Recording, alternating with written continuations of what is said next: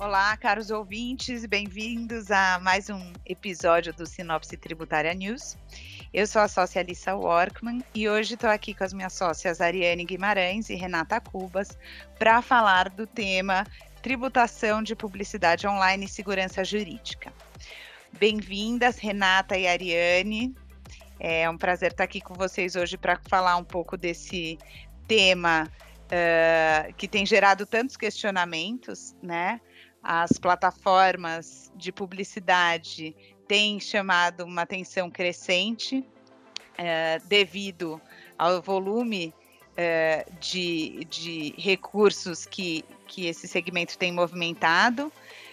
ao longo dos últimos tempos e que foi impulsionado também uh, pelas interações que a gente teve né, ao longo desses últimos dois anos, em virtude da pandemia do Covid-19, que certamente fez com que o setor de publicidade online chamasse ainda mais atenção, né? Já que a gente tem se relacionado tanto de forma digital. Bom, acho que justamente com montantes tão relevantes, não tem como o fisco estadual, que sofreu tanto com a queda de arrecadação decorrente da transformação das relações uh, atuais em relações de prestação de serviço, não ter, não se questionar com relação à potencial tributação desse segmento de publicidade online. E recentemente a gente teve uma decisão muito relevante do Supremo Tribunal Federal que ajudou a contornar um pouco quais são os limites de tributação dessas atividades. Renata, você conta um pouco para a gente sobre como foi essa decisão do Supremo? Claro, com o maior prazer, Lisa. Muito obrigada aí pela introdução. A gente sabe que o Supremo finalmente colocou um, uma pá de cal numa discussão que tinha realmente trazido muito, muito, muita insegurança jurídica novamente ao setor, né?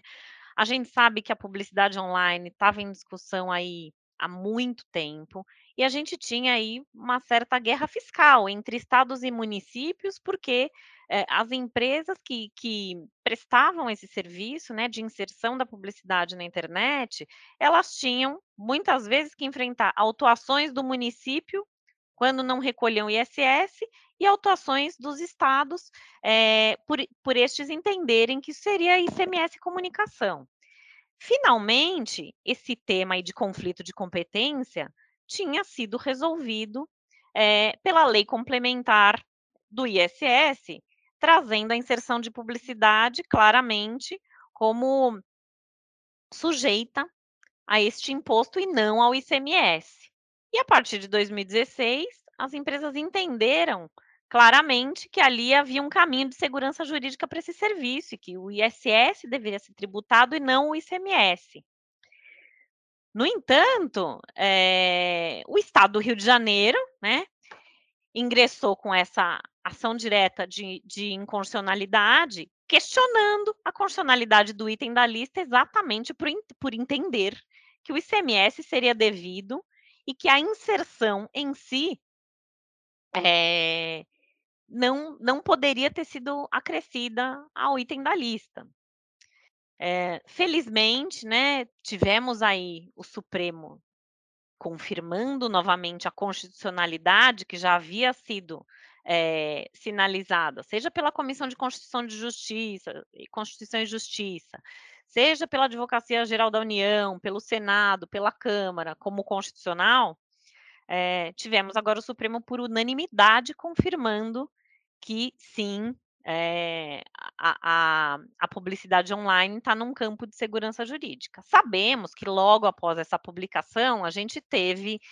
um posicionamento muito claro de alguns estados, logo após a publicação da lei complementar é, do ISS com esse item da tributação pelo ISS da inserção de publicidade na internet ou por qualquer, por qualquer meio, é, com entendimento que inserção não poderia ser é, tributada pelo ICMS, havia respostas à consulta nesse sentido, e acho que a gente entende que isso foi uma movimentação que, inclusive, incentivou estados né, a, a, se movimentarem ainda mais nessas cobranças e o Rio de Janeiro a ingressar com a ADI. Mas, felizmente, a gente entende que essa ADI trouxe bastante segurança jurídica ao setor, que ficou por anos, muitas vezes sem previsão legal, sem saber se deveria recolher um ou outro, ou nenhum dos dois por falta de previsão legal. E, e aí, a partir aí dessa inserção na lista e confirmação aí por tantos é, entes aí é, que compõem aí a administração, a administração tributária e o judiciário, agora o STF confirmando, a gente está num cenário bem melhor. É, e é bem interessante, né, Renata, esse ponto que você coloca da evolução da legislação e a dificuldade que a gente enfrenta com relação a isso, especialmente quando a gente trata de tecnologia, né? Então, acho que um dos pontos que a gente vai encarar também é como que todas essas discussões vão continuar evoluindo dentro do metaverso, por exemplo, Totalmente. e como que e, como que, e como que a gente vai conseguir estabelecer aí essa segurança jurídica para, é, para os players desse mercado. E acho que quando a gente fala de segurança jurídica, acho que a gente precisa abordar aqui que a grande solução para esse caso em especial foi a atuação perante os tribunais superiores, né? Então, Ariane, você pode contar um pouco para a gente como seria essa recomendação de atuação nos tribunais superiores, justamente para os clientes da indústria de tecnologia? Perfeito, Lisa. Bom, eu acho que uma primeira ponderação que nós devemos levar em conta na, na definição de uma estratégia, né, do endereçamento de um tema como esse, é justamente é, compreender que o Supremo Tribunal Federal ele enxerga o sistema tributário é, nacional na Constituição uh, como, primeiramente, como demarcando muito bem as competências dos estados e dos municípios, né, no que tange ali aos estados, ao alcance das mercadorias e dos municípios dos serviços. E que também uma outra é, informação que é muito importante, saber que o Supremo também tem a dimensão disso, talvez não é, a exata dimensão, mas alguma, que é justamente o fato de que no setor de tecnologia nós temos esses conceitos que tinham uma determinada concepção lá em 88 e no curso da evolução da jurisprudência do Supremo, uma determinada característica e hoje essa característica ela é absolutamente é, renovada diante das, uh, das uh, características específicas né, da, desses aspectos de tecnologia. Então, portanto, é, quando o Supremo Tribunal Federal é, dialoga, enfrenta um caso como esse, ele parte né, dessa concepção constitucional e ele precisa interpretar a Constituição que foi é, votada lá em 88 à luz desses fatos novos e desses influxos né, de é, modernidade. E que, portanto, ao ter esse desafio, nós aqui, como setor eh, empresarial, representantes dos setores empresariais que precisam levar a demanda ao Supremo, temos a missão não só de trazer os argumentos jurídicos aqui, conceituais, mas também e principalmente é, evidenciar para esses ministros do Supremo como é que a realidade operacional se coloca e como é que essa realidade operacional também está é, inserida dentro dos outros campos do direito, né, direito civil, direito é, comercial, direito empresarial, e como isso tudo pode ajudar, pode ser um insumo para que o Supremo compreenda aí sim qual a consequência jurídica tributária. Então nós enxergamos isso, e principalmente aqui no caso desses assuntos de tecnologia, que esse trabalho, que é levar esses conceitos na perspectiva é, jurídica e casá-los com é, essas características muito próprias do mercado aqui de tecnologia, essa tecnologia de ponta, nós entendemos que isso foi fundamental, inclusive para o resultado que tivemos nesse processo. Né? Sabemos que eh, muitas vezes essas informações elas precisam ser levadas aos ministros de uma forma, inclusive numa linguagem clara, né, para que eles tenham a compreensão e aí sim possam tomar a sua decisão. Então, acho que o seu ponto é muito relevante quando você pergunta sobre estratégia, e nós uh, podemos uh, afirmar isso categoricamente, até porque atuamos nesse caso, que esse esclarecimento é fundamental. Né? Fazer parte da estratégia é, é, carregar o Supremo Tribunal Federal dessas informações é, de mercado, isso é decisivo para que a compreensão do assunto fique é, da forma mais fidedigna possível. Além dessa parte da estratégia, é importante dizer, Lisa, que o Estado do Rio de Janeiro opôs embargo de declaração contra o acórdão do Supremo Tribunal Federal que definiu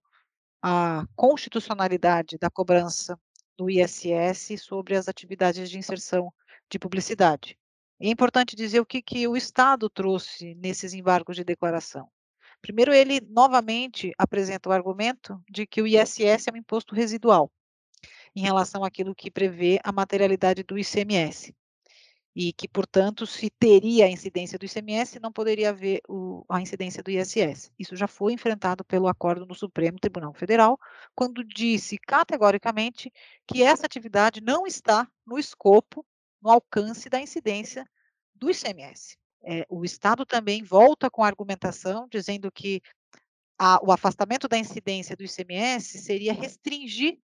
a materialidade do fato gerador desse mesmo imposto, porque é, o Supremo Tribunal Federal categorizou essa atividade como atividade meio. E imagino que aqui a preocupação do Estado do Rio de Janeiro é justamente tentar manter as autuações é, em relação a períodos pretéritos à edição da Lei Complementar 157. Então, isso aqui também já foi examinado pelo Supremo, né? Me parece que é mais aqui é, uma resistência a acatar a decisão do Supremo Tribunal Federal novamente. Também o Estado do Rio de Janeiro volta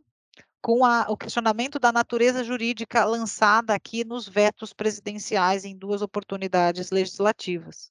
Mas, mais uma vez, o Supremo Tribunal Federal já se manifestou sobre a natureza jurídica desta atividade e disse que ela é passível de incidência do ISS. Então, portanto, a opinião na, na, na ocasião do Poder Executivo foi uma opinião incorreta na perspectiva jurídica inadequada com aquilo que o Supremo Tribunal Federal coloca. E ela, novamente, né, a Procuradoria do Estado, traz a questão de diferenciar é, inserção e veiculação, né, tentando novamente aqui ressuscitar aspectos factuais das atividades e das operações para tentar fazer prevalecer a, a interpretação dela sobre esses fatos. E aqui, mais uma vez, Lisa e Renata, é super importante né, mencionar a relevância de nós uh, apontarmos e apresentarmos os elementos factuais das operações para que o Supremo Tribunal Federal, mais uma vez, se fortaleça agora nesse momento de todos aqueles fundamentos que já foram lançados quando da definição do mérito, que é uma definição adequada. O Supremo Tribunal Federal ele preserva a sua jurisprudência, ele tem coerência aqui com os seus acórdãos anteriores sobre a matéria. Então, me parece aqui que é mais uma uh, atividade, um desafio que nós teremos em relação a esse tema, e falo nós aqui em nome né, de todos os contribuintes, em relação àquela pretensão que o Estado agora novamente reafirma. Então, eh, me parece aqui, em termos de estratégia, teremos um novo desafio, que é agora, me parece até mais fácil, que é reafirmar aquilo que o Supremo Tribunal Federal já manifestou e de forma bastante exaustiva. Então é isso, muito obrigada. Eu só só diria que só mostra que esse tema tem que ser visto realmente de uma forma holística, porque a gente tem que sempre estar olhando, né, administração tributária, negócios inovadores, o que já está regulado, o que não está regulado e o que a regulação, a falta dela pode implicar, né? Porque a gente sabe que assuntos já postos já vêm com uma, uma resolução, uma pá de cal do Supremo como esse, mas muitas vezes a gente vai continuar olhando os contratos, os aspectos contratuais que regem essas relações e tudo mais que pode influenciar numa, numa definição segura, né, juridicamente segura em termos de tributação, tanto da, da, da publicidade online, mas